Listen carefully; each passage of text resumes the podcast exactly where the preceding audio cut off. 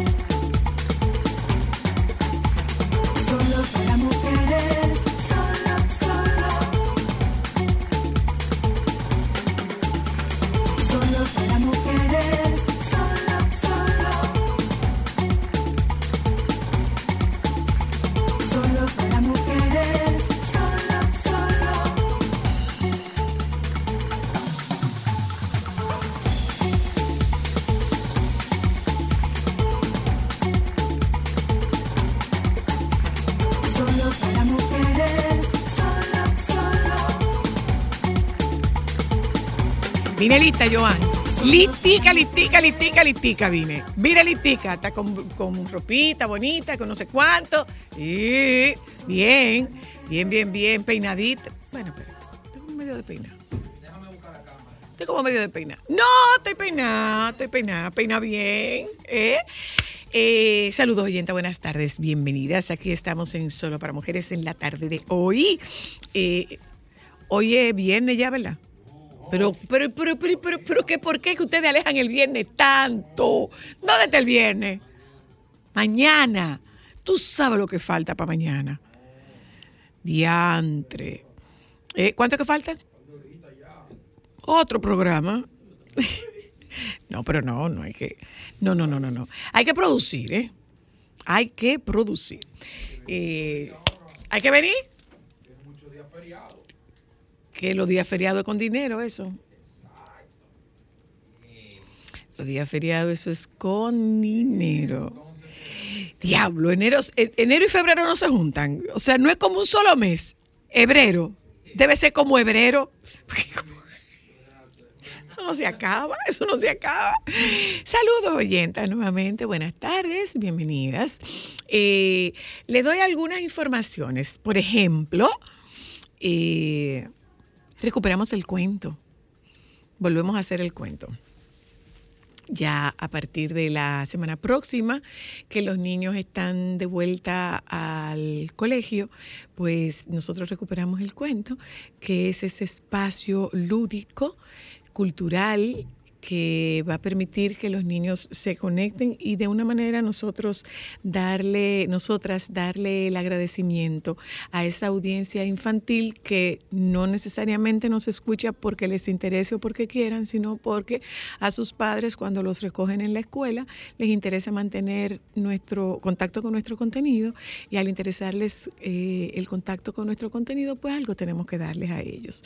El cuento fue un, el cuento para regresar a casa, que es como se llama, fue un espacio muy popular entre nuestra audiencia infantil, tanto que tuvimos niños, solicitud de niños para venir a cabina a leer el cuento con nosotras. Y tuvimos, recuerdo que había una oyenta que era una transportista, que ella llamaba y decía, no hay cuento, porque estos niños dicen que no se bajan hasta que no lean el cuento. Entonces, tú puedes adelantar el cuento, por favor. Bueno, pues miren, el cuento vuelve a Solo para Mujeres y lógicamente es ese espacio, ya yo reitero, de agradecimiento, que es un regalo a, a los más pequeños que han venido creciendo junto con nosotras a lo largo de estos casi 22 años al aire, que tendrá Solo para Mujeres en el mes de junio, Dios mediante. Eh, pasó lo de esta mañana, que estuvimos en el mañanero esta mañana, les confieso, nerviosa. O sea, con sudores a chorro. Con sudores a chorro.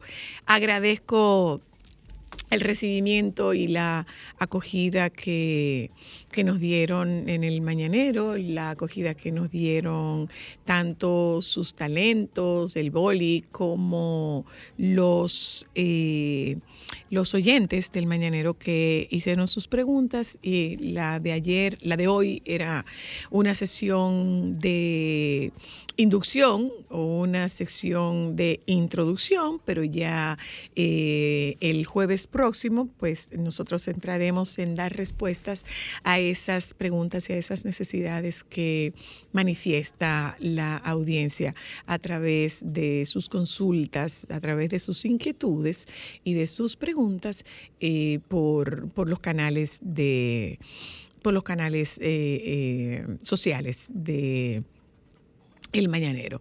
Pero de verdad, de verdad, de verdad que les agradezco, les reitero, yo me quedo con el mañanero los jueves. Tendremos participación en el programa los jueves. Estaré con ellos eh, todas las semanas, pero como terapeuta. Eso es lo que va a pasar con el mañanero. Por otro lado, eh, señores, pero no era un funeral de Estado, pero sí un funeral eh, nuevo, inédito, porque un papa no enterraba a otro papa. Aunque se tratase de un papa emérito, pero la, la historia reciente no registra episodios como este de que un papa eh, participara en las honras fúnebres y en todo el funeral de un, de un papa, que es el caso del papa emérito Benedicto XVI, y se llama Papa Emérito porque no es un Papa, eh, eh, eh, aunque no está en ejercicio, pues sí se mantiene ese, esa, esa, ese tratamiento porque es como los presidentes, eso no se pierde.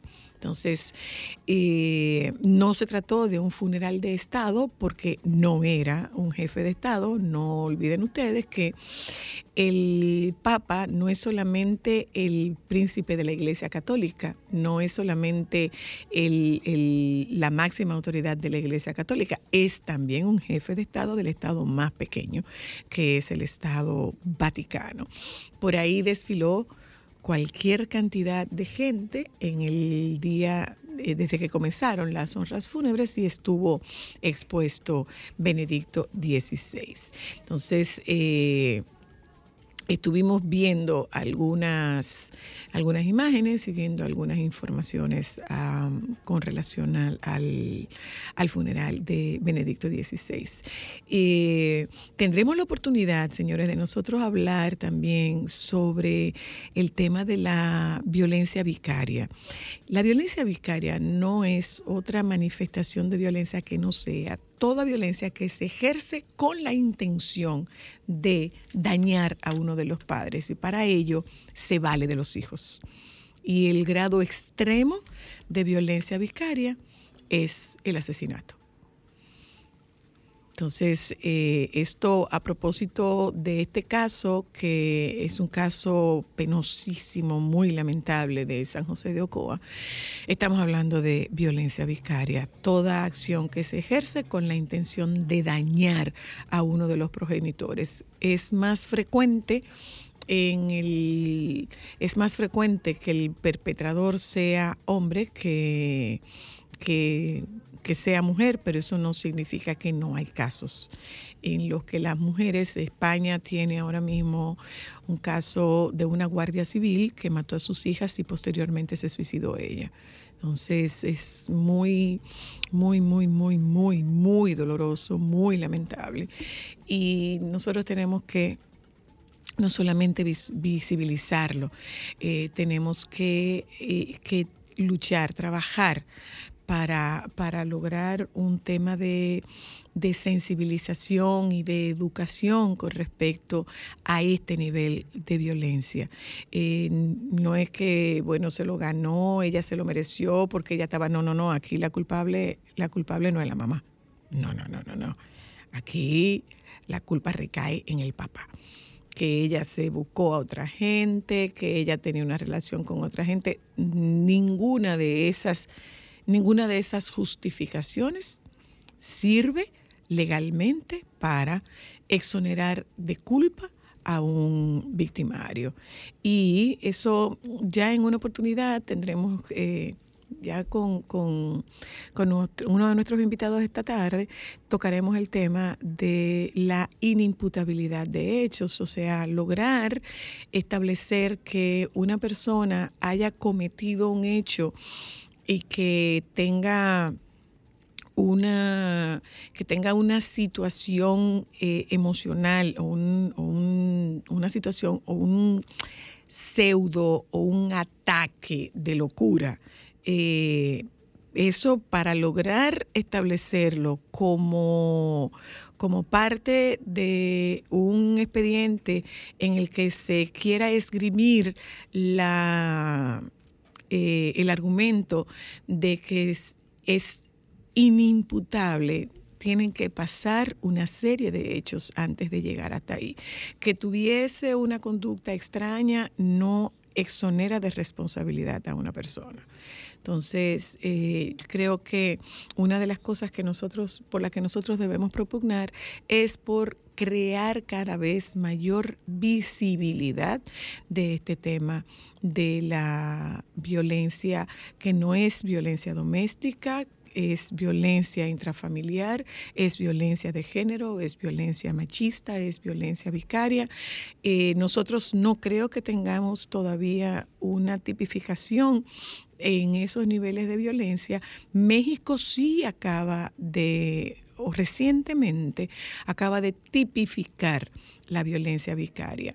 Y con esto lo que podemos eh, colegir es que se trata de una de que se trata de, un, de, unos hechos cada vez, penosamente cada vez más frecuentes, para que se llegue a tipificar como tal eh, yo presumo que tiene que estar muy vinculado y muy relacionado al nivel casuístico.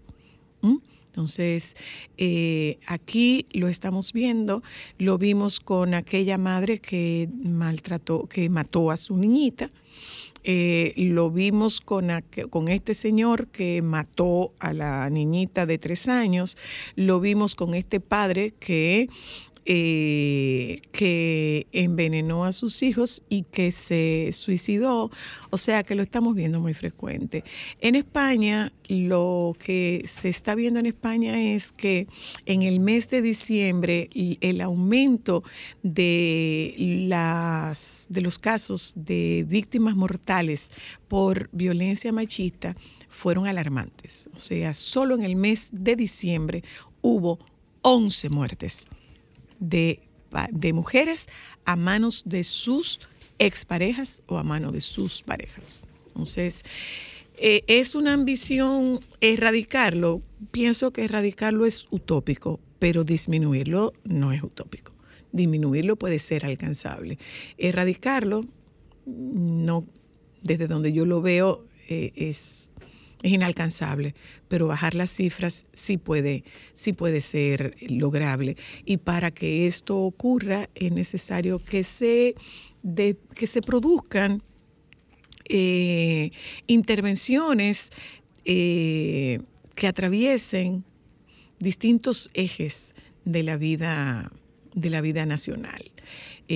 Tiene, tiene que ver con educación, tiene que ver con salud pública, tiene que ver con Ministerio de Trabajo, tiene que ver con salud mental, tiene que ver con múltiples eh, escenarios que definitivamente hace falta que de alguna manera se orqueste un trabajo que sea un trabajo de intervención dirigido en distintos escenarios y a distintos niveles, pero que se mantenga y que se sostenga. Que no se trate de un trabajo que no se le dé continuidad de Estado, porque los logros que pudieron haberse conseguido en alguna administración anteriormente, si no se le da continuidad, que esté más allá de intereses políticos partidarios, si no se le da continuidad, no se va a conseguir ningún resultado, porque es necesario mantener una constante en estos trabajos.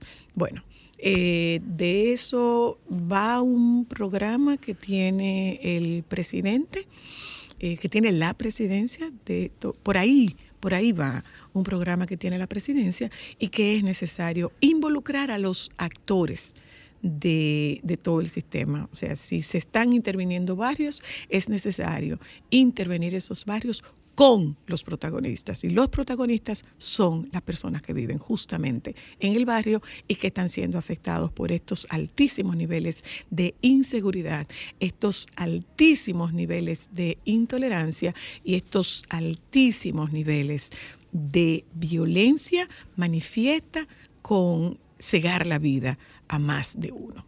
¿Mm? Bueno, eh, no quisiéramos comenzar nuestro programa en la tarde de hoy, pero esto, esto está ahí. Y al estar ahí no podemos continuar haciéndonos de la vista gorda. Hace falta que nos involucremos absolutamente todos. Todos tenemos que involucrarnos.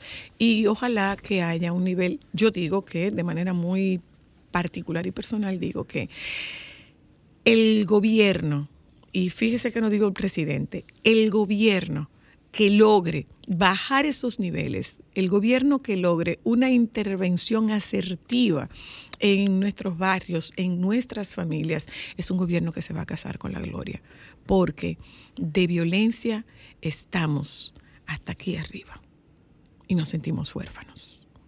Nos vamos a un momento de publicidad. Esta tarde nosotros hacemos una revisión a el año 2022 en el área política. Vamos a publicidad. Ya volvemos. Solo para mujeres, solo, solo.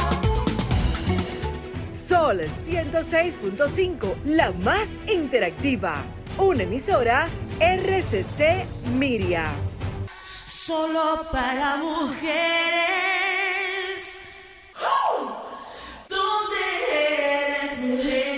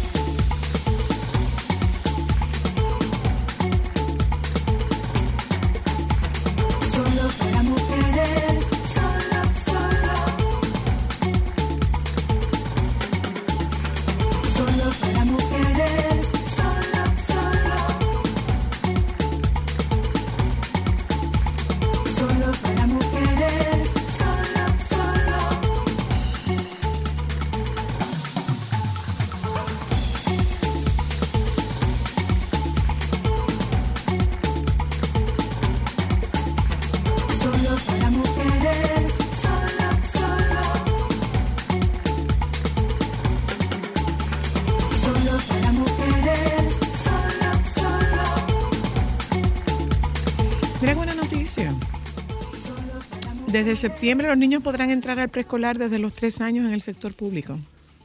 ¿Entran a los cinco? A los cinco. A los cinco, ¿verdad? Sí. Mm.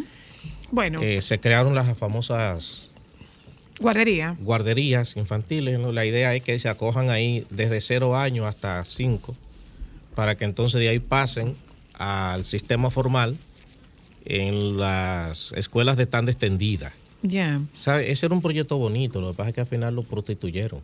Este, bueno, vamos al aire.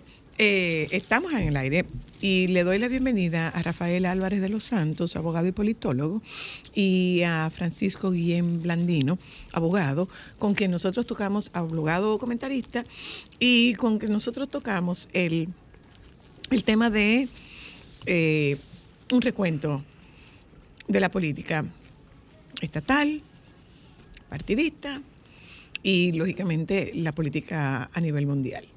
Eh, nosotros vamos haciendo recuentos a nivel de distintos escenarios, hablamos de economía, hablamos de salud, hablamos de arte y hoy es, eh, hablamos de deportes y hoy es el turno de hablar de política.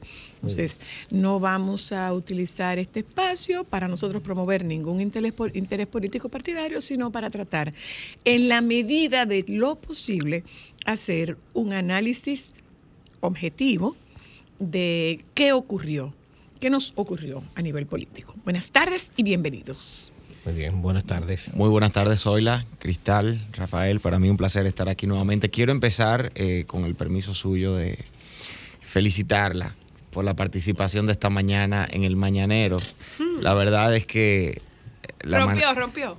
Sí, yo escuché todo el programa.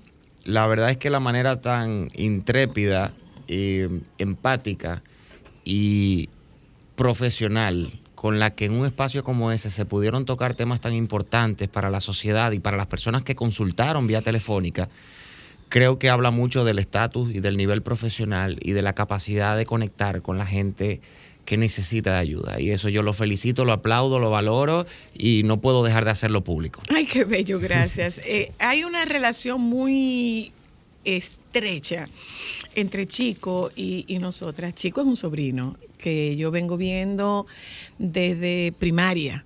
Es, Chico es el, el mejor amigo de, de mi sobrino Jorge, uno de los mejores amigos de mi sobrino Jorge. Era el club de los cinco en el que había una mujer. Ella una mujer. Había una mujer en el club de En los el cinco. Club de los Cinco. que Eh, mandaba, por cierto. Por supuesto, pero totalmente, totalmente. Que oiga usted, esa chica es Paloma. Paloma es la hija de la doctora Charo Fonder y de, de Henry Mejía. Claro. Entonces, era la única mujer entre ellos, entre ellos cinco. Entonces, Nuestra hermana, sí, sí, sí, hay por que- supuesto. O sea, hacemos, hacemos la diferencia porque lógicamente pierde, eh, eh, o sea, si, si nos tratamos con esa cordialidad, con esa familiaridad, pues el tema podría verse de alguna manera impactado. Y Chico es también, eh, Francisco es también eh, uno de los colaboradores talentos de, de- del Sol de los Sábados. Entonces, un miembro más de la familia del grupo RCC. Eh, hablemos, gracias, gracias, gracias Chico por la, por, por esa ponderación. Y yo comentaba un poco con Boli, tú sabes lo que pasa, ustedes saben lo que pasa, que esa diáspora, eh, Boli tiene un público cautivo en la diáspora. ¿Qué ocurre con la diáspora? Que no necesariamente tiene la posibilidad de acceder a un profesional de ninguna rama. Y en el tema de la rama de la salud todavía más.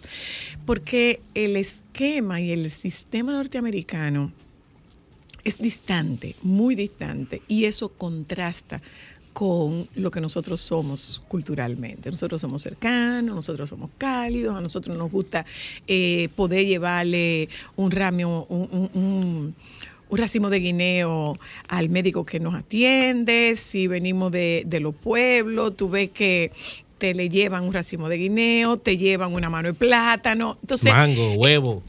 eh, eh, es, Sí. es- es muy cercana. Animales. Es muy cercana. En el caso de nosotros como terapeutas, nosotros no tenemos permiso para aceptar regalos. para que no se pueda generar esa confusión. Pero definitivamente al dominicano el- tú- lo, lo- lo recomendable es que tú hagas terapia en el idioma que tú sientes. Y el idioma que tú sientes es el dominicano, no es ni siquiera el español. El idioma en el que tú sientes es el dominicano con el arrastre cultural que eso trae. Entonces, los nuestros no tienen facilidad para encontrarse con un terapeuta que conecte y hable el idioma que ellos hablan. Entonces, pienso que es un servicio muy útil para la diáspora a través de la a través de, de- del mañanero, que puedan escuchar y darse cuenta de que sus inquietudes no son exclusivas, que son inquietudes más generales y más generalizadas de lo que ellos imaginan. Así globales. Sí, sí lo son, sí lo son. O sea, hay que hablarle como, como en el idioma que, en el idioma que entendamos. Por eso pienso que es tan valioso eso que, eso que Boli está haciendo para esa comunidad de manera muy especial. Porque aquí tú tienes la oportunidad de tener un contacto con un terapeuta, pero allá no es tan fácil. Además de que te toca una cita, probablemente tú conseguir una cita son como seis meses sin contar con que los gringos todo lo resuelven muy fácil. Sí. Antidepresivo y, eh, y, un, y un medicamento para la ansiedad. Y se Y acabó. Y te- eso. y Y te la gente, y te la gente se convierte en adicto. Y te, eso, anestesian. y te te anestesian. anestesian, Y te sirva eso también de incentivo para que la gente pueda ir entendiendo eh, la importancia de la salud mental, la importancia de la terapia, el, el rol tan importante que juegan los psicólogos en su área y los psiquiatras en su área y los terapeutas en su área. Eh, y al mismo tiempo de que la gente se motive, que se impulsen las medidas necesarias para que las coberturas médicas, las coberturas de salud de este país, empiecen a ceder en ese sentido. Claro. Empiecen los planes básicos de las ARS, los planes que se le dan a la mayoría de los empleados que tienen acceso a través de sus trabajos, a, a contemplar o que la población empiece a exigir esa necesidad de que los seguros cubran por lo menos una parte de ese Hay un seguimiento reembolso, hay un reembolso, ¿eh? Hay un reembolso. Creo pero, que es pero- a partir de cierta de cierto cierta nivel, categoría, de cierta, de cierta categoría. categoría. Y Sí, quizás y quizás en las poblaciones de mayor vulnerabilidad es donde más falta hace esa cobertura para que se le pueda Claro. dar seguimiento terapéutico y hay psicológico. una, hay una deficiencia eh, o una insuficiencia, más que una deficiencia, hay una insuficiencia de, de capacidad de salud mental eh, a nivel hospitalario. Ahí, es donde iba, porque eh, eso que, que tú has empezado a señalar, en el caso del espacio que se ha abierto con el boli, que cuando lo vi que Remolacha lo compartió, dije, esto va a ser un palo.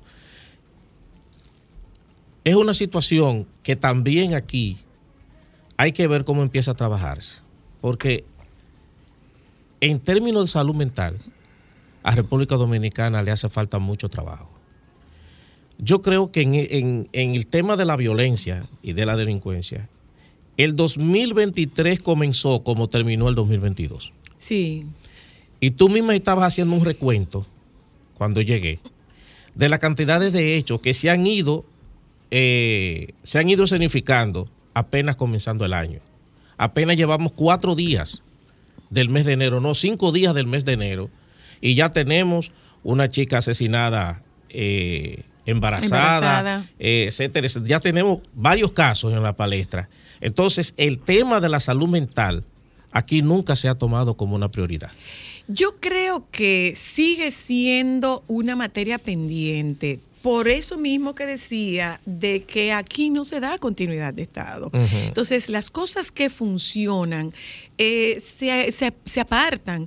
Yo podría decir que con en el despacho de la primera dama había programas muy, muy, muy, muy interesantes.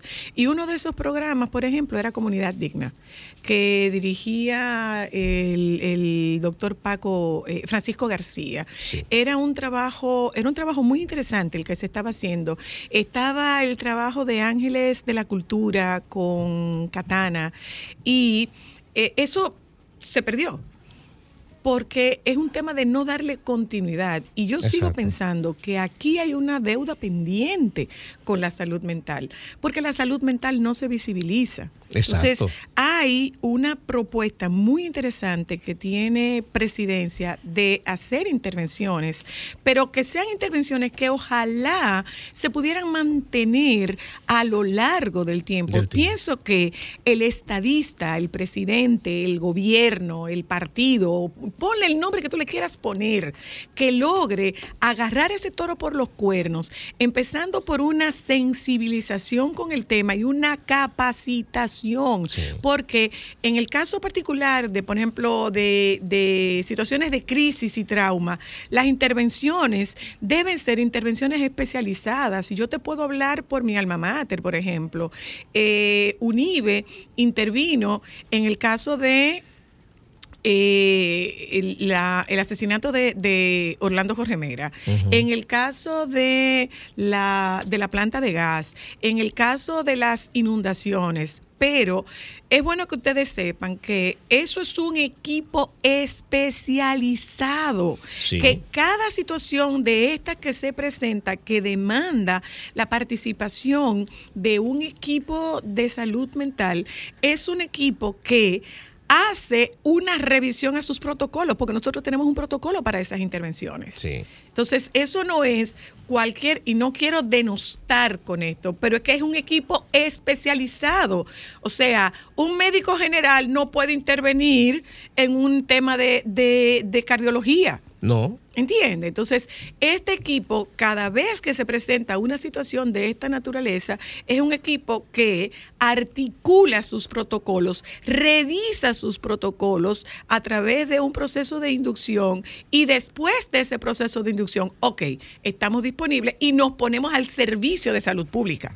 Porque Pero- nosotros no lo hacemos como nosotros. Sí. O sea, nosotros nos ponemos al servicio de salud pública. donde nos necesitan? Nosotros, nosotros podemos participar. Pareciera entonces, porque eso que tú estás diciendo es interesantísimo y es lo que debería hacerse. Pero lo que uno observa en la realidad social diario es como si ese el impacto de ese trabajo no se no, todavía no se estuviera viendo. Posiblemente por esa misma situación de las rupturas que se dan eh, y separación de un gobierno a otro, la no continuidad del Estado en, en cosas que son positivas, porque no significa que del hecho de yo llegar al poder todo lo que hacía el otro estaba, Estaba mal hecho, y todo lo que hacía el otro era negativo. Yo creo que se impone como una evaluación, mirar qué cosas aquí funcionaban y cuáles no, cuáles se prestaron para corrupción, cuáles no. Claro. Entonces, darle continuidad a eso. Y si de las que se prestaron para corrupción habían buenas iniciativas, pues vamos a sanear eso y a Sanearlas, continuarlo. por supuesto. Simplemente, porque la, la intención es no es repetir lo negativo que hizo el otro, pero tampoco dar a entender que todo lo demás fue negativo. Pero si nosotros obtenemos una respuesta favorable por a través de un, de nuevo, aquí hay otro proyecto. Yo estuve participando en una reunión de un plan que se le está presentando a, a la presidencia, porque hay un interés. Yo tuve tres acercamientos con la vicepresidencia y planteé lo importante,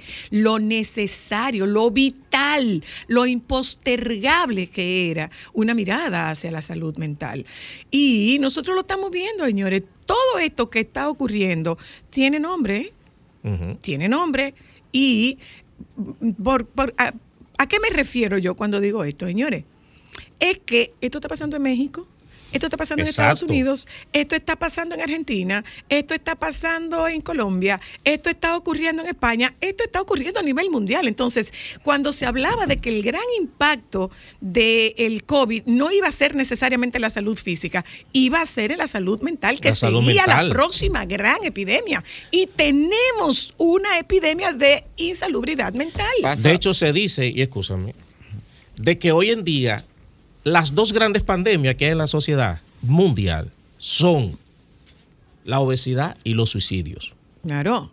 Y ambas están relacionadas con la salud mental, Sí, sí, sí. de alguna sí. manera. Sí. Entonces, si nosotros no ponemos atención a eso, yo no sé lo que va a pasar aquí. Tenemos, en- tenemos una cuenta pendiente. porque eso, eso, eso, es- eso es ya. tenemos O sea, una cuenta pendiente. Eso Hay, ya. hay una publicación muy interesante que se que hizo el autor Farid Zakaria en inglés, traducida al español, que se llama eh, 10 Lessons for a Post-Pandemic World, 10 lecciones para un mundo post-pandemia.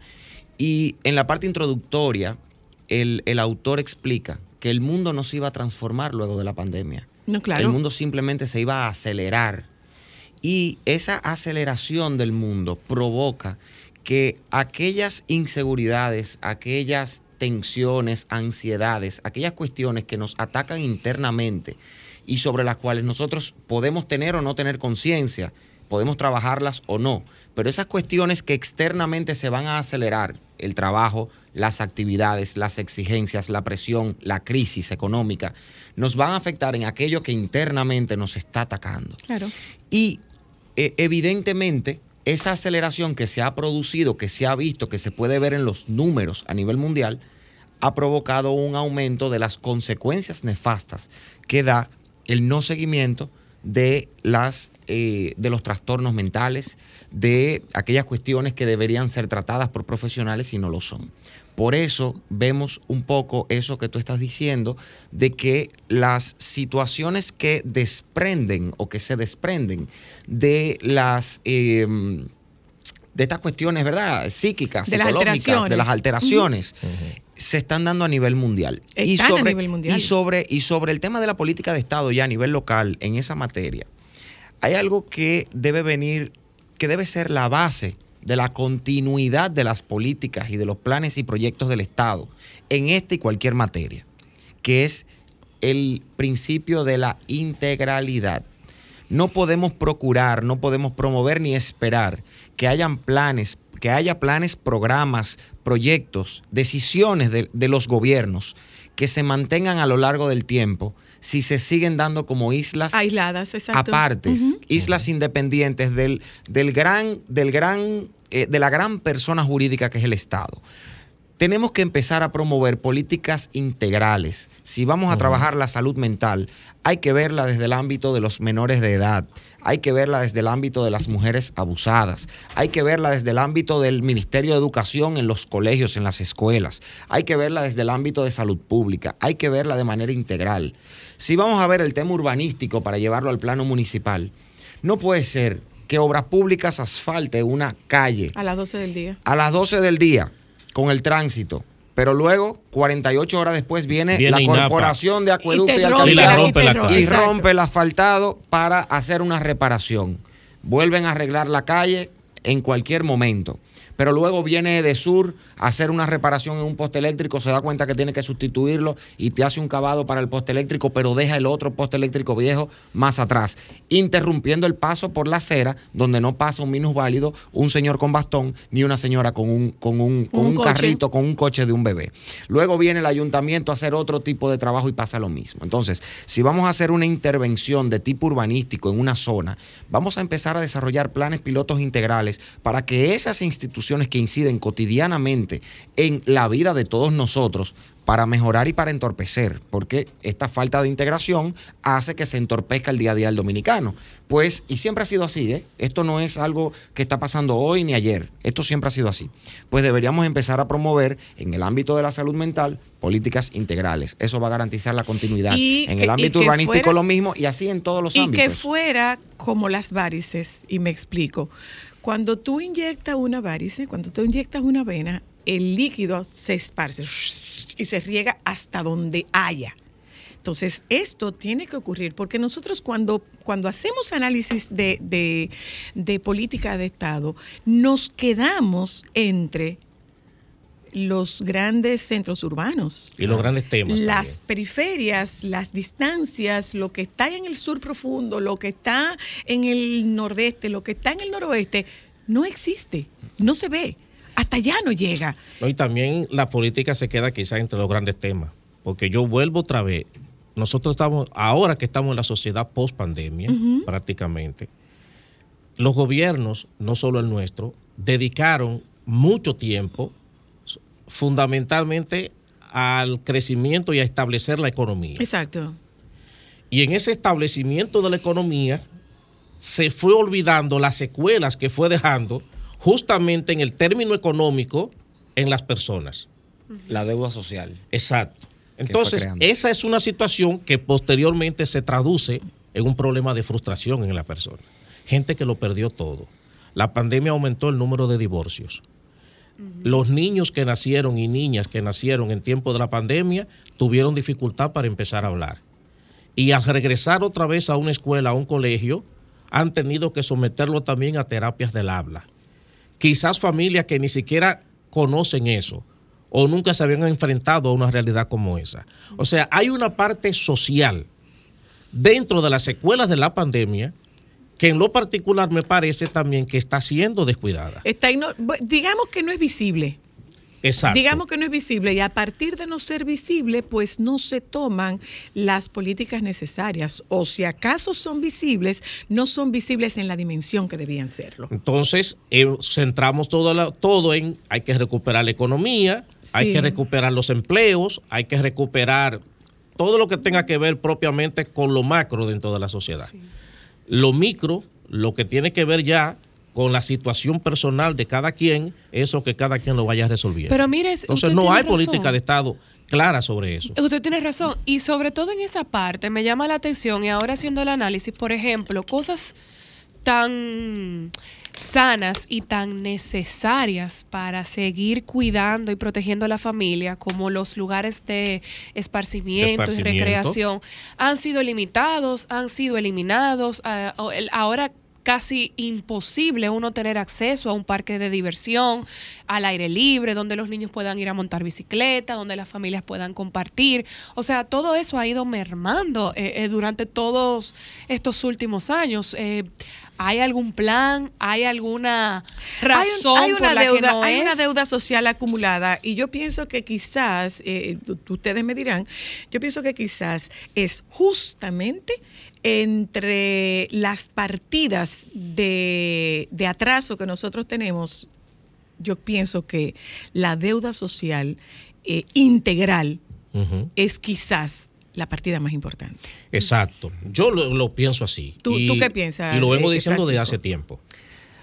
Mira, si nosotros vemos la- las transformaciones de los países y de las sociedades se dan de manera muy paulatina, pero estamos viviendo en un mundo de la velocidad. Muy Lo rápido, tenemos todo a la mano. Que dicho sea de paso, yo no sé si ustedes leyeron la noticia de que nosotros acabamos de vivir, creo que fue el día 3, el día en el que la Tierra Gira tuvo su mayor velocidad. Sí. Bueno, hasta la. Tierra está tomando ya parte de lo que nosotros Es que yo no estamos sé si viendo. ustedes lo sienten, pero mucha gente está sintiendo que los días son más cortos. Muchísimo y es más. quizás porque estamos viviendo más rápido.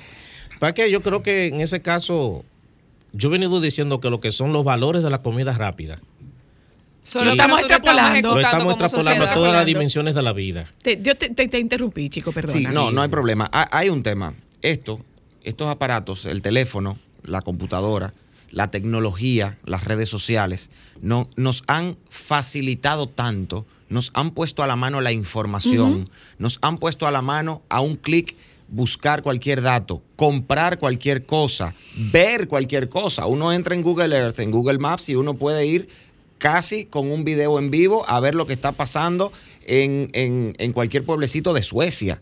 Y eso está todo a la mano. Nosotros estamos ya una, dos generaciones, eh, eh, ya han pasado a la etapa de la digitalización absoluta, es decir, no conocen la versión análoga, Análoga, del mundo, del- de la vida. Han estudiado con tecnología. Todos nosotros estamos inmersos en la velocidad del mundo y por lo tanto nuestra forma de ver el mundo tiende también a acelerarse junto con nuestras expectativas. Ahora, haciendo ese, esa especie de introito, si nosotros analizamos el desarrollo de la República Dominicana, la tecnología empieza a llegar a su forma en la República Dominicana a mediados de los años 90. Nosotros empezamos a ver un proceso de digitalización ya cerca de entrado el nuevo siglo.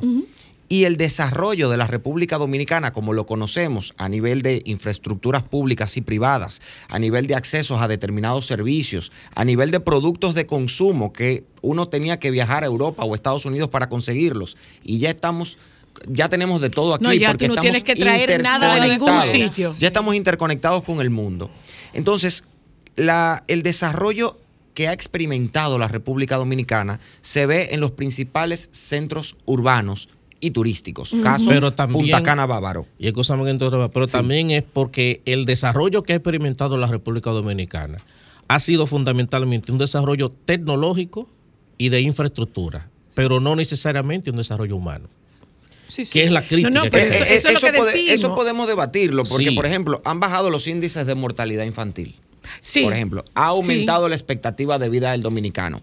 Ha bajado el nivel de la de, dominicana más que del dominicano. Sí, sobre todo. Ha bajado el nivel de, po- de pobreza Estamos bien extrema. nosotros. Sí, es ¿eh? cierto, es cierto. ah, pero, aumentó aumentado- con la- pero, pero volvió otra vez con la pandemia. Ha aumentado. No, pero ahora el mismo el registro es de que hay un descenso en, en la pobreza, que hay una- un descenso en los niveles de pobreza extrema. de índice de pobreza Reciente, extrema. Del índice de pobreza Ah, extrema. de- ojo, me quedo en el renglón pobreza extrema. Hay que ver cuál va a ser el comportamiento en las próximas mediciones con respecto a la clase media, media alta, media que baja. va bastante forzada y que bien. como que que decía el problema también Rafael, es la manera en cómo se mide la pobreza. sí, Exacto. eso es así. ¿Por qué? Porque la manera en cómo se mide la pobreza, cualquiera ya no es, no- no es pobre en este país. No se debería medir por el consumo, Exacto. es por el índice de desarrollo humano. Exacto. Porque Claro. entonces, ¿qué es lo que pasa? La pobreza aquí se mide en función del poder adquisitivo y la capacidad de consumo que tiene la persona. Entonces, pobre es la persona que vive con aproximadamente cuatro mil y pico de pesos. Y el que está por debajo de la pobreza, de la línea de la pobreza extrema, es el que vive con la mitad de eso. Si tú te vas a eso, tú dices, no, nadie es pobre en ese orden. ¿Por qué? Porque esa, esa, el, el- mientras tú midas la pobreza desde el punto de vista del De ingreso eh, económico y de la capacidad de consumo, pero no necesariamente De la por calidad. ejemplo, esto, exacto, pero por ejemplo, también en eso de la, de la, de la se mide la pobreza por el término de los ingresos. Entonces, como si el pobre es el Bueno, que pero es que con todos estos programas de ayuda, yo tengo un nivel de ingreso que me saca de la, de la pobreza. Se Exacto. supone, Entonces, ¿no? ahí es donde está la situación. Se supone. Si se calcula de cómo se mide la pobreza, si es en función de, eh, de cuatro mil y pico de pesos, entonces, ¿qué pasa? Se crea una serie de programas sociales que crean dependencia Que te suba a ese nivel, te exacto. suben el nivel y ahora ya tú no estás en, en- en pobreza extrema. Entonces, todo eso es parte de eso del mismo. Eh, eh, eso, componente. eso es partiendo del punto de vista de la posición socioeconómica del individuo o de la familia. Exacto. Ahora, luego hay que ver desde el punto de vista estrictamente económico cuál es el comportamiento de poner una cantidad de dinero, sea con aumento salarial, sea con asistencialismo del Estado, en la calle, que va a generar un nivel de consumo y que también va a aumentar la inflación y por ende los precios. Entonces tenemos que ver cómo es el comportamiento integral de todos estos factores para ver cuál es la realidad de cada uno. Volviendo con lo que decía hace un Seguimos, momentito. seguimos usando la palabra clave. Integral, Integralidad. ¿eh? integral. Es que Seguimos que- usando la que palabra el Estado clave. deje de trabajar a partir de islas individuales, apartes, independientes, por llamarle de alguna manera. Pero ya concluyendo la idea que decía antes, si vemos desde hace 30 años para acá, el acceso a la, edu- a la educación primaria, universitaria, postuniversitaria, ha aumentado muchísimo. Sí, la calidad es otra cosa. Vamos a hablar de calidad en otro momento. El acceso. Hay más escuelas, hay más butacas, hay más estudiantes. Perfecto. Ahora vamos a trabajar la parte de la calidad. Bien. Si vemos el nivel de eh, el aumento en la creación de MIPIMES, que actualmente están desarrollando actividades empresariales. Si vemos el aumento del turismo, bueno, hay mil factores que podemos sacar a relucir. Debíamos incluir ahí, tú sabes que el aumento en la formalidad del empleo, porque ¿qué es lo que nos sostiene a nosotros? Lo que, La lo que más nos sostiene el es el empleo informal. informal. Claro, que anda Tenemos por casi un un 60%. 60%, un 60 de, Claro. de informalidad en la economía. que es demasiado alto. Es No tanto por no tanto por la merma de ingresos fiscales, que No. es una Claro, forma claro. de verlo, es importantísimo, sino por la inseguridad que la informalidad le genera al trabajador Al que no tiene. Claro. que no tiene un empleo seguro, que no tiene Un registro en el sistema de De salud, seguridad, que no está un- cotizando en la seguridad social y eso le genera una situación de vulnerabilidad y de, eh, De desprotección. imprevisión, Imprevisión. Está imprevisión desprotegido, de a claro. su familia. Entonces, cierro la idea diciendo, estamos mucho mejor que hace 30 años, con las altas y bajas de estas tres décadas. El desarrollo no podía llegar de manera equitativa e igualitaria a todas las provincias, a todas las ciudades y a todos los pueblos del país. No llega así en ningún lado. No puede llegar así, porque no hay manera de promover esto. Por eso tenemos, por ejemplo, ley de incentivo a la zona fronteriza para las empresas que se instalan allí. Tenemos ley de incentivo para los polos turísticos, el tema del Confotur, por ejemplo. Tenemos ley de incentivo para las zonas francas que se instalen en determinados lugares. Esto busca equilibrar un poco y generar en esas zonas deprimidas un nivel de reinversión y digamos que los pobladores de allí puedan aprovechar un poco de la riqueza del país y, y construir sobre esa base.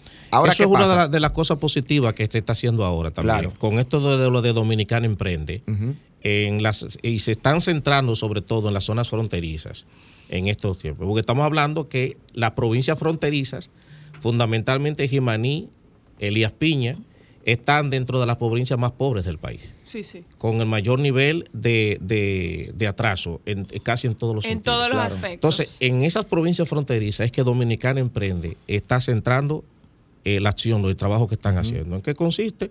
En eso que tú estás diciendo, en el poder fomentar las MIPIMES, las personas que tengan eh, una idea, un proyecto económico, ayudarles a desarrollarlo. eh, también se le hace algún tipo de Pero préstamo tú de sabes qué es capital lo bueno, tú sabes qué es lo bueno de eso, que en esas, en esas zonas fronterizas, en estas, en estos pueblos fronterizos, el asistencialismo se está echando hacia atrás. está disminuyendo. Porque es que es muy difícil que se logre algún nivel de desarrollo cuando hay asistencialismo. También, también hay que ver, ha- hay que ver cosas puntuales O que sea, no me dejes un pescado, Claro. dame la vara. Claro. Esa es la y idea. enséñame a pescar. Exacto. Y enséñame a pescar. Hablando de pescar y de la zona fronteriza. eh, como estamos haciendo un repaso del 2022, hay, hay un tema que, eh, que yo he tenido que expresar mi preocupación en diversos espacios y tiene que ver con el fideicomiso de Pro Pedernales, el desarrollo Eso del sí, polo peligroso. turístico de Pedernales. Eso a mí me preocupa, me preocupa mucho, por varias razones. Pero eso entró ahora. Sí, pero eso sea, es una- eh, eh, eh, esto está estallando ahora. sí, sí, sí, sí, pero sí. Ahora varias- es 2023. Sí, Claro. pero ahora, ahora lo Pero que... era una cuenta pendiente. Exacto, porque lo que ha estallado ahora es a raíz de que el gobierno está sometiendo un anteproyecto de ley para declarar una ley de fideicomiso que pueda regular todos los fideicomisos que existen. Lo que pasa, es, que, lo que pasa es que el fideicomiso pro Pedernales, eh, eh, y excúsenme aquí, no es que no se podía hacer sin una ley específica que regulara los fideicomisos públicos, porque ya el reglamento 9512, No lo que permite. regula la ley de fideicomiso, habla de lo que es un fideicomiso público. Exacto. Lo que debe promoverse es que una ley específica sobre fideicomisos públicos pueda establecer los controles necesarios Y para fiscalizar y claro. transparentar todo Todos lo que haga el fideicomiso con fondos y recursos que vienen del patrimonio del- público. Por eso lo Eso de- es lo que se debe hacer. Por Ahora, eso lo de estar regulado por la ley de compras y contrataciones. debe de estar. Es- Debería. Debe de estarlo. Pero lo que han dicho, eh, por ejemplo, la misma ley de compras y contrataciones, que en cada, cada uno de esos fideicomisos se les ha permitido hacer una especie de reglamento particular interno en el que está asociado y regularizado por la ley de compras y contrataciones. Lo que se está buscando con esta ley de fideicomiso actual. Volvemos a la palabra clave. Se haga eso. Integralidad. Integralidad. Integralidad. Integralidad. Entonces, ahora, para que quien nos está escuchando a nosotros, separándose de sus intereses políticos partidarios, quien nos está escuchando a nosotros para que se genere y se cree una idea, eh, son positivos o negativos los fideicomisos para esa zona. Son, posi- Son no, no, positivos. son positivos en general como herramienta o instituto Regulador. jurídico económico, jurídico Exacto. financiero. Son positivos. Ayer yo decía en un comentario, en mi comentario semanal, eh, donde De- nuestro de- amigo Roberto Cavada, yo decía lo siguiente, terminé mi comentario, hablando sobre eso, terminé mi comentario diciendo, las herramientas definen su utilidad, mas no su uso. Eh, Esa herramienta es útil, pero depende Pero cómo la depende de utilicemos, cómo se cómo utilice. la usemos. Ok. Entonces, ¿por qué yo planteo que hay una preocupación con Pedernales? ¿Cuántas décadas llevó a lograr que Punta Cana, la zona Verón Bávaro, Punta Cana sea lo que es hoy? O algo similar a lo que es hoy. Más de tres. décadas, décadas. Más de tres décadas. En esta gestión de gobierno, y si lo hubiese hecho otra gestión de gobierno, también lo hubiese dicho sobre la otra gestión de gobierno, pretende crear en un corto periodo de tiempo Ese modelo. un, no, mucho más grande. Con no, ese mucho nivel de, más ese modelo con ese nivel de éxito. Mucho más grande. Ahora, Sí. ¿qué es lo preocupante y por qué hay que tener una visión integral del desarrollo del país? Y paulatina también, Tenemos ¿eh? una zona espectacular, bellísima en Pedernales. Hay Bahía que de las Águilas. explotarla y hay que generar riquezas para la provincia Para más el pobre estado del y la país. provincia, claro. Entonces queremos arrendarle por X tiempo a una serie de cadenas hoteleras unos terrenos para que sea el fideicomiso que construya las infraestructuras y esas cadenas hoteleras vengan a operarlas y paguen Ajá. mensual, trimestral Eso o semestralmente el Ajá. dinero del arrendamiento. Ese Pero ahí, tenemos, pero ahí tenemos un problema. Sí. En esa zona no hay acueductos, no hay calles, no hay autopistas, no hay aeropuertos, no hay escuelas públicas, no hay escuelas privadas, no hay complejos habitacionales de bajo costo. No hay centros de abastecimiento. ¿Quiénes van a ir No, a sí trabajar? hay escuelas públicas, lo que quizás no, No, haya. puntualmente en y esa hay zona, un aeropuerto, pero es un aeropuerto pequeño. No, y el aeropuerto hay, más por cercano no es el de Barahona. María Montero. El María aeropuerto. ahí se está construyendo un aeropuerto. O se va a empezar a construir un aeropuerto. Entonces tenemos Pero lo todo siguiente. eso financiado por el Estado. Vamos a decir que se necesitan 10 mil empleados, 5 mil empleados para operar esas primeras cadenas hoteleras que van a estar ahí. ¿Dónde van a hospedarse esos empleados en sus días libres? ¿Dónde van a estudiar sus hijos? ¿A qué médico van a ir si no hay hospitales? ¿Cómo van a circular? Ya tenemos vuelos a 50, 25 dólares de aquí a allá para. Sí, una pero ¿a qué carro se cuántas salidas? Estamos poniendo la carreta delante del burro en una zona que nos necesita, pero que quizás estamos visualizando una maravilla donde todavía no hay nada. Pero de nuevo, Sí. es eso que tú planteas. Y eso es tan o sea, problemático como lo ¿cuánto otro. Tiempo, Sí, ¿Cuánto sí. tiempo le tomó al modelo por excelencia, que es el modelo Punta Cana? Bueno, estamos ¿Cuánto hablando de tiempo casi le cuatro tomó décadas. desarrollarlo? Tiene que tener más de cuatro décadas en Yo lo que desarrollo. pienso es que no es que no hay hospitales ni hay escuelas. Las hay. Lo que, lo que aquí se necesita es fortalecer eso Y la calidad de lo que desarrollar- hay y Mire, desarrollarlo. mire, En la don provincia, mire, don. Rafael, En la mire, don provincia Rafael. habrá. Exacto. Mire, don pero Rafael. no en la zona. No hay. ¿Eh? Mire, no hay. No hay. Bueno. A duras penas, a duras penas, tendrán algo que cumpla con los criterios de, que cumpla con los criterios prácticamente de un dispensario. Sí, eso sí. es- Prácticamente de un dispensario.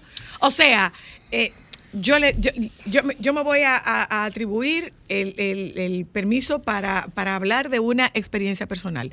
Nosotros en una oportunidad estuvimos planificando irnos a pasar fin de año en Pedernales, pero había una embarazada.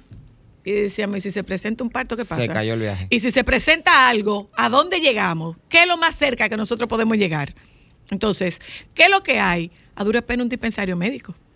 O, lo- o el hospital que pudiera haber ahí tiene el equipamiento de un dispensario médico. Va- va- vamos a hablar. entonces, entonces, sí es cierto que hace falta ir gestionando esa infraestructura a la par de la infraestructura eh, eh, habitacional Eso es lo que turística. Queremos llevar el proyecto de turismo más de, de desarrollo turístico más, Más ambicioso, ambicioso. que se ha pensado en la historia de este país al lugar más deprimido y que menos posibilidades tiene de albergarlo, solo porque la playa es bonita o solo porque existe el terreno o porque hay una voluntad decidida y quizás no tan reflexionada como se debió de un grupo de personas en el gobierno para hacerlo. No sé, no estoy especulando. Quiero pensar que simplemente no se han tomado las y puede medidas ser del la lugar. euforia de por fin. Sí. Puede ser. Ahora, ¿por qué volvemos al término integral, integralidad en, la en las políticas del Estado? Sabemos que estamos en una época de crisis económica y que el gobierno del presidente Luis Abinader asumió en pandemia.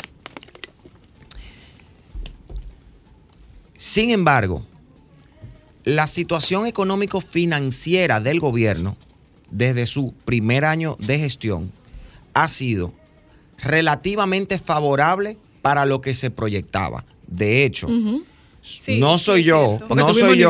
crecimiento. El ministro de Turismo es el que todos los meses dice que se rompió récord. Sí. El director de aduanas es el que dice que trimestralmente se rompió récord de y el recaudación. gobernador del Banco Y el- Central. El de- director el de, de la DGI, de. Impuesto Interno, dice todos los meses o trimestralmente que se rompieron los récords de recaudación. Lo acaban de decir ayer del año. Y el gobernador del Banco Entonces, Central habla el del gobernador crecimiento que del no se ha Banco detenido. Central, que hay que tener aquí su- todo el respeto del mundo al gobernador Valdés Albizu, pero caramba, no podemos entrar tanto en la política. El gobernador dijo en abril, en abril del año pasado que la economía había crecido de mes a mes, de año a año, un 47%. Eso, eso no ha pasado en ningún lugar del mundo. Realmente hubo un rebote estadístico, pero tomemos... eh, tomemos con pinza lo que dijo el gobernador. Hablan todo el tiempo de un crecimiento económico. Entonces, la situación económico-financiera del gobierno ha sido favorable relativamente con respecto al resto del mundo, de la región y a la crisis que heredaron. Ahora, ¿qué A tan, eso ahora, súmale- ¿qué tan real es ese crecimiento? que es a donde voy. Entonces, ahí ah, tú tienes que sumarle el tema de los préstamos. Préstamos, por eso pregunto, ¿qué tan real es? Exacto. Porque si estamos tan bien O qué tan- económicamente. o qué tan inflada ¿por es qué esa Porque entonces, préstamos? aquí es lo que se ha visto es un tema en el, en el discurso, que en el discurso, por un lado, se dice que el país lo recibió, se recibió quebrado, que aquí estamos mucho, muy mal, que aquí esto es un desastre, pero por el otro lado entonces se... Más de 24 Tenemos mil abundancia. millones de dólares en préstamos. Ya, exacto. Entonces, el, el- el- hay una situación aquí. El discurso de lo, de lo terrible que esto estaba sirve de justificación para los préstamos. Para los préstamos. Pero y mientras no- tanto, no por el otro lado, el Estamos creciendo y si estamos creciendo, entonces no teníamos que prestar, coger tanto prestado. Exacto. Entonces, ahí es donde, realiza, donde reside el otro problema que ha tenido el gobierno. Y es el tema de la inflación. Entonces, ¿qué ha pasado? Que la inflación se ha ido tratando de controlar por la vía de los subsidios. Y los subsidios no son sustentables en en el tiempo. En el tiempo, claro que no. Porque llega un momento en el que simplemente como tú solo estás subsidiando, ahí no hay un nivel de retorno ni hay un nivel de ingreso. La- ahí la- voy, la ahí principal con- política- Con, relación, perdona, con relación al tema de los subsidios, leí hoy que eh, muy probable que se, se rompa ya la estabilidad, entre comillas, de, de los precios de los combustibles y que se deje, se deje fluctuar. Si sube, sube, si baja, baja. Exacto. Que el gobierno lo ha asumido por los últimos que Como ocho meses. Desde marzo. No, ah, Desde marzo Sí, ha sí, ocho- asumido ocho, una nueve meses. porción del Ocho, aumento. nueve Estamos meses. hablando de ocho, nueve 10 meses. veces. Entonces, eh, si sube, sube, si baja, baja. ¿Qué ocurre? Que si nosotros eh, nos ponemos a calcular cuál ha sido ese impacto en el gobierno de asumir este subsidio eh, durante un tiempo, bueno, eh, esto podría generar un estallido social y se controló ese estallido social. Pero entonces, públicamente lo que nosotros decimos es, bueno, pero es que si se supone que si bajaba, debía bajar y los precios del petróleo están en niveles récord, en niveles bajos, bajos. récord. Entonces se supone Pero que debía producirse, debía producirse esta baja que no se está produciendo. Lo que pasa es que el tema de los combustibles, si uno no analiza desde el origen de la famosa ley de, de hidrocarburos, el tema de los combustibles ha representado uno de los mejores negocios eh, para el gobierno y para el Estado. Eh, eso lo empezó el economista Martínez Moya por allá por los 80, eh, 86, 90, cuando se produjo la gran crisis de, de Jorge Blanco. Y el mismo Martínez Moya dice que ellos en un momento lo que se dieron cuenta que en un momento en que había la crisis fuerte, con el tema de los combustibles, de lo de que si sube, sube, etcétera, habían aproximadamente cerca de 20 millones de dólares que se habían recaudado por eso. Se le acaba el presupuesto a Balaguer. Él le dice Balaguer, ah, pero ven acá. Suba los combustibles. Eh, y que eh, eh, si no tenemos presupuesto, ¿qué vamos a hacer? Ahí llega Martínez Moya, le dice, tenemos tanto en el Banco de Reserva. ¿Y de qué ese dinero? De los combustibles. Ah, eso es cierto que entonces continúen eso. Y de ahí para allá se convirtió eso en una práctica que se convirtió en ley en el año 2000. Entonces, ese tema de los combustibles, el problema principal de los combustibles en este país y del precio no es necesariamente el tema de- Del precio del Brent- precio del petróleo. del Brent de Texas. Es las redes que hay de Porque- negociación pero es que- es que en nosotros, torno a ese tema. Nosotros tuvimos, eh, la semana pasada, nosotros tuvimos, o fue el lunes, fue esta semana, fue el lunes, que nosotros tuvimos un programa con la participación de, de. Henry Ebrard. Y Henry Ebrard decía, es que nosotros no importamos crudo. Pero Nosotros, nosotros- importamos productos terminados. Pero aunque a Entonces, nosotros no nos se supone que no debíamos tener esta preocupación o que, o que la estabilidad del precio de los combustibles no debería estar relacionado directamente con la estabilidad o, o- o el descenso de los precios del petróleo. Pero es que aunque a nosotros nos regalen el petróleo, aquí los combustibles serían caros. ¿Por qué? Los combustibles tienen tres impuestos diferentes.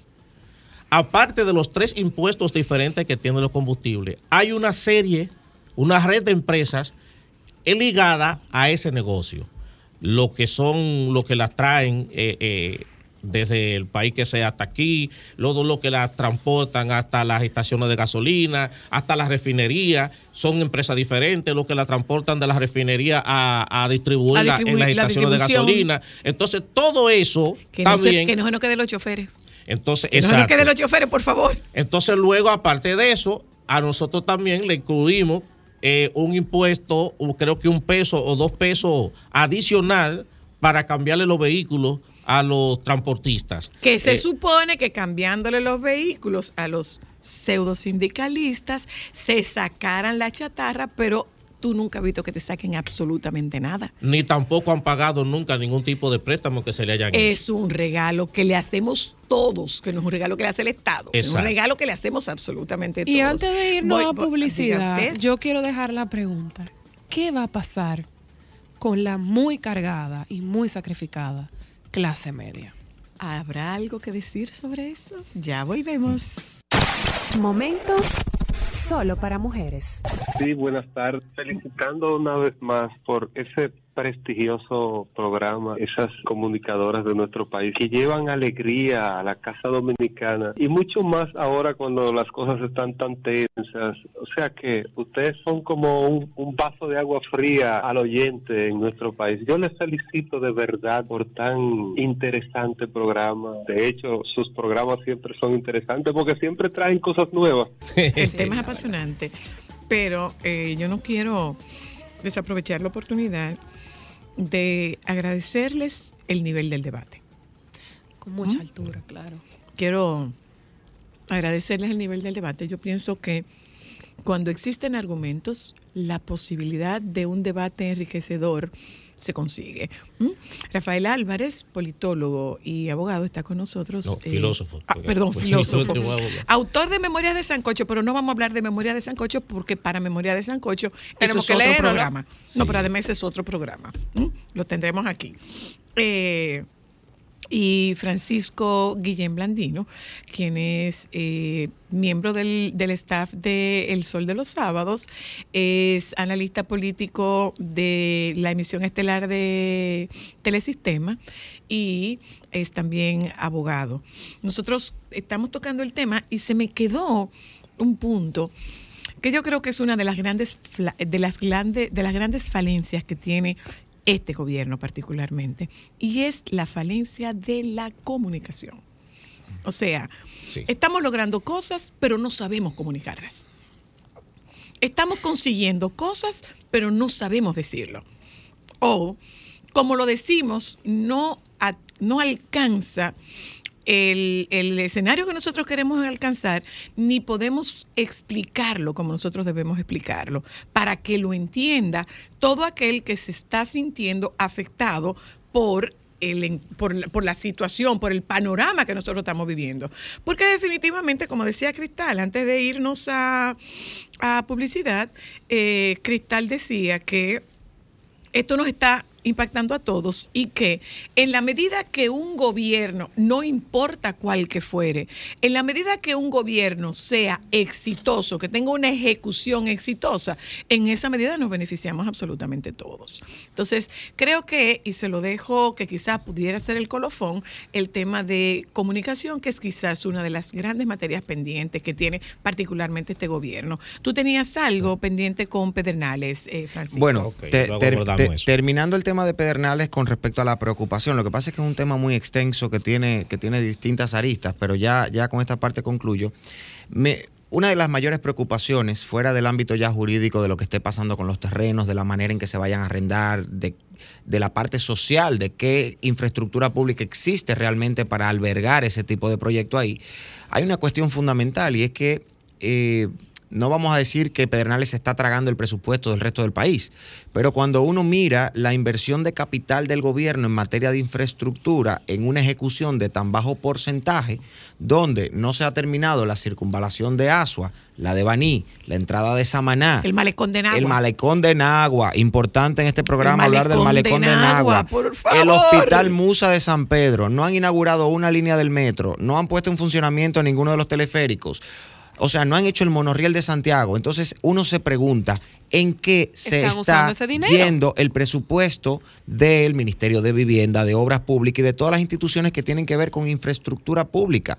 Solamente desde el punto de vista de la inversión de capital, un gobierno puede hacer muestras de fortalecimiento y de aportes al desarrollo sostenible de una economía y de un país. Y me preocupa mucho que haya tanto interés por destinar recursos, esfuerzos y dinero a Pedernales, donde no hay nada todavía, en desmedro de la dedicación que el gobierno debe de darle al resto del territorio nacional, que por lo visto no ha sido prioridad o por lo menos no ha habido la capacidad gerencial para poder llevar a buen término ninguno de los proyectos que han iniciado. Ahí hago una parte y como doliente eh, hago una solicitud.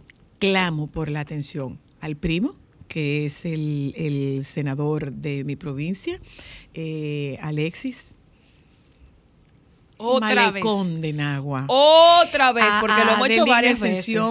Porque yo entiendo que eso es obras públicas. También. El malecón de Nagua. Y a David el Collado, malecón de Nagua. El malecón de Nagua. El malecón de Nagua por los clavos del Maestro Jesucristo. Y a David Collado de Diablo. Turismo que anda inaugurando malecones e iniciando Señor, Ay, malecones. que lo ponga Entonces, en señores, también. El malecón de. Nagua, yo lo que veo es el caliche aplastado y ya, y se acabó. Ay, no, Tú espérate. que sabes lo lindo que es ese, todo, todo ese, todo ese terreno costero, lo Ah, hermoso que es. Acuérdate que yo he pasado por ahí cantidad de veces contigo, pero si van a hacer lo mismo que en Playa Macao, mejor que lo dejen así. Que lo dejen Para así. que no digan que invirtieron algo allá. Que lo dejen Mira, así, que, lo haga otro. No, ay, pero háganlo. Pero mira, está Montecristi, mira lo chulo que pusieron Ay, Montecristi. sí, Montecristi mira lo bonito. bonito que pusieron Cabrera. Mira lo bonito que está Puerto Plata. Ay. Fui hace poco a Macao con muchas expectativas. Don y- Turismo, Don Turismo, Don Turismo, mire. Joan, ven, echa para acá, Joan, ven. Ven, Joan. Ay, Don Turismo, el malecón de Nagua. Don Turismo, el malecón de Nagua. Don Obra Pública, el malecón de Nagua. Ay, hombre, ayúdenos ahí. Ayúdenos ahí, que nosotros somos buena gente. Ayúdenos ahí, por favor. El malecón de Nagua, usted sabe lo chulo que es.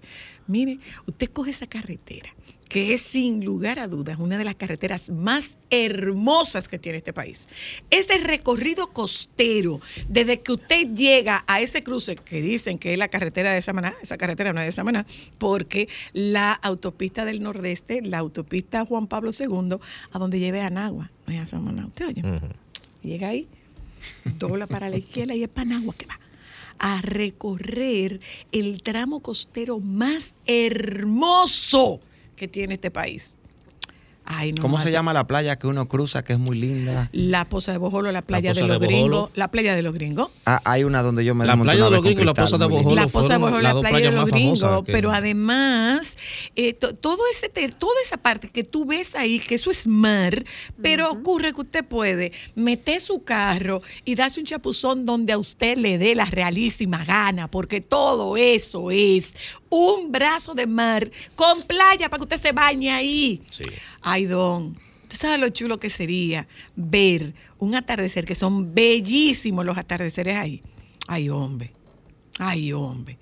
Pero si no se puede, pues ustedes nos dicen, mire, no, no, no, no se puede, eso no se puede hacer ahí porque el mar se está entrando, pero no nos dejen con esta ilusión. Don Turismo y Don Coso, Don, Don, Don, don. Obra Pública, Don Obra Pública. Ay, primo, ay, haga algo. Me estoy pareciendo a Doña Consuelo, pero, ay. Yo dejaba, dejaba el tema, Rafael, de, Yo quiero, de esa eh, deuda pendiente de comunicación, porque probablemente nos están comunicando, pero no es en un idioma que entendamos. No estamos entendiendo lo que está pasando. Entonces, si yo como comunicadora emito un mensaje, mi gran interés es que ese mensaje sea emitido en códigos que sean entendidos y entendibles por todo aquel a quien yo le estoy hablando, no a un grupo específico, no a una élite, no a una clase, pero que nos hablen en un idioma que entendamos. Y yo insisto, una de las grandes falencias de este gobierno ha sido precisamente el tema de comunicación. Sí. Mira, antes de yo eh, entrar en ese tema, yo quiero algo de lo que tú dijiste, yo quiero señalar una cosa. Eh, es cierto que el gobierno hasta el momento no ha inaugurado una obra que uno pueda decir de relevancia y que se vea. Sin embargo, ahí yo le voy a dar un punto al gobierno en el sentido de que al menos el primer y parte del segundo año, el gobierno tuvo que centrarse en el manejo de la pandemia La pandemia. y concentrarse en la recuperación económica y el manejo de la pandemia. Dejando Eso- de lado la salud mental, sí, pero Exacto. como quiera.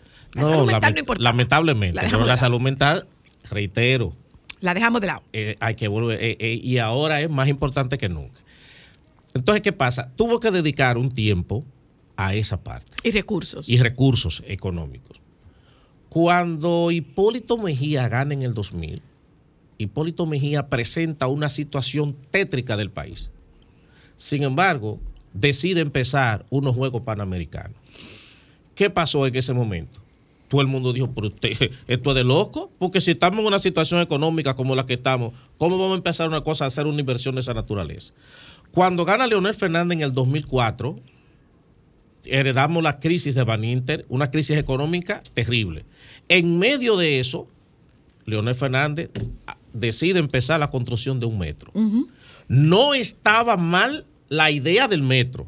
Ahora, ¿qué empezó a eso a generar en la gente un rechazo de cómo es posible, si estamos en una situación en la que estamos, entrar en una obra de esta naturaleza? Entonces yo creo que en esa parte sí el gobierno ha tratado de ir como priorizando el- los problemas que realmente había que solucionar en ese momento. Y que quizás eh, en dos años, obras de esa naturaleza, pedir que ya se vean, que se haya inaugurado, etcétera, etcétera, posiblemente sea mucho pedirle. Pienso yo en ese orden. Ahora bien, ya, ya la pandemia pasó. Ahora el gobierno sí tiene que ponerse para ese tipo de cosas. Porque la excusa que tenían de la pandemia ya se cayó, ya pasó, ya no hay excusa. Anteriormente, después vino la excusa de la no, crisis. ya a esta altura del juego no podemos seguir hablando de lo que encontramos. Exacto. Entonces, después vino la Yo crisis por la bueno, guerra ¿verdad? de Rusia y Ucrania. Bien, ya, ese tema pasó. Tiene un año. Exacto. Entonces, el gobierno ahora tiene que ponerse Me- eh, para lo que tiene que Me ponerse. hago una pregunta que usted no me tiene que responder. Me la hago yo. Sí. Me la hago yo, pero en voz mismo, alta. dos puntos. ¿Qué tiene que hacer, que ver o que relacionarse, por ejemplo, el ministro de Obras Públicas con la solución de una pandemia llegando al gobierno? Es que hay un problema de gestión, de planificación. No, pero no, no, no es en ese sentido, porque estamos hablando en el sentido Pero no podemos esperar que el presidente Abinader se siente en todos los gabinetes. No, Él. no, no, porque es un sentido del, del, Bueno, para- del para eso manita, yo quisiera. Para eso él tiene la Para- vicepresidenta. para eso está doña Para Raquel. eso él tiene doña Raquel. Eh, es, ese- Tremenda no, pero no, no eh. es en ese sentido, es en el sentido de las prioridades y del reenfoque del gasto en el momento en que debe hacerse. Yo Entonces, creo que las prioridades son una copa desbordada. Yo creo que sí. Y se va cayendo prioridades, prioridades, prioridades. La prioridades, deuda prioridades, acumulada. prioridades, La deuda acumulada. Entonces, en el momento- el tiempo, el tiempo se nos está terminando, Rafael. El tiempo se nos está terminando. entonces voy a, lo- a lo de la comunicación. Y antes de, no, yo no quiero que nos vayamos sin que veamos el panorama de un año preelectoral y lo que eso significa. Pues brevemente entonces la parte de comunicación. Miren, aquí se ha dado una situación. El PRM, que antes era el PRD, ha tenido, no sé si la mala suerte de decir, que ha llegado al poder en coyunturas y después de haber durado un excesivo tiempo fuera del poder. Se funden en el 39 y llegan al poder por primera vez en el En 60, 60, con Juan Bosch. 62, Por 60, ahí sí. Por ahí. Luego vuelven a poder en el 78, 16 años después. Duran dos periodos corridos. Salen en el 86 y regresan en el 2000, 14 años después. Y ahora salen en el 2004 y regresan en el 2020, 16 años después. En ese transcurso, en ese periodo de tiempo. O sea las- que un, pa- un, un partido de ciclo corto. No, la, no, bueno, puede que. que un, eso- ejercicio, un ejercicio de ciclo corto. Lamentablemente es lo que le ha tocado. Han sido gobiernos de ciclo corto. Pero lo que quiero decir es que llega un punto en el que la sociedad cambió y el Estado cambió. Y tú tienes que llegar a un gobierno consciente de todo lo que ha cambiado dentro de la sociedad, pero también de lo que ha cambiado dentro del el mismo Estado, Sí. de cómo se hacían las cosas y cómo se hacen ahora. ¿Qué ha pasado? Lamentablemente, el gobierno que ganó por la vía de una coyuntura no llegó, en mi opinión, lo suficientemente preparado Para al gobierno para lo que tenía que hacer. Bueno, es que no se podía preparar nadie Sí, para, Bueno. para lo que apareció. No, no, no, no, no, Bueno, no, no, no, bueno, no, no, ahí no bueno. se podía preparar nadie, Bueno. señores. No, Bueno. no, no, no, no. Pero, no.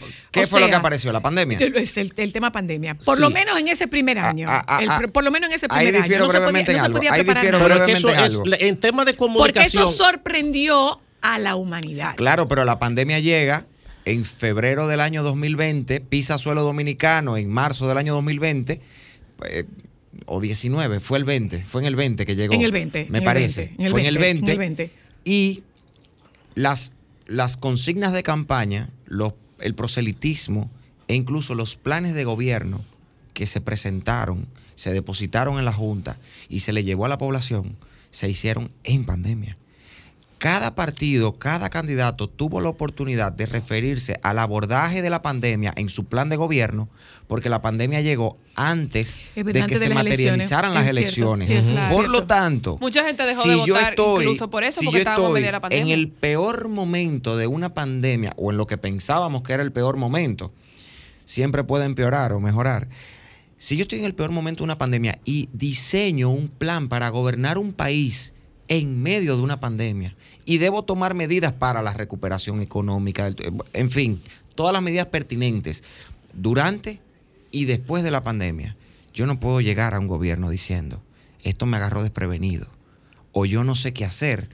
No lo van a decir así, Bueno. pero eh, tuvimos que afrontar tal o cual cosa. no saber qué hacer. Y aún así, la población todo dominicana. esto, todo esto fue corriendo sobre la Claro, marcha. claro. Y aún así, Y, y hay que concederle, hay que concederle cierto nivel de benevolencia. ahí va, ahí va. Aún Por así, eso. la población dominicana y los y la clase política, hay que decirlo, con, con un nivel de, de- de madurez política que yo creo que es bastante positivo. Esos famosos 100 días que se le dan al gobierno de La gracia, tregua, la gracia. la- la- la- esa tregua de 100 días se extendió bastante.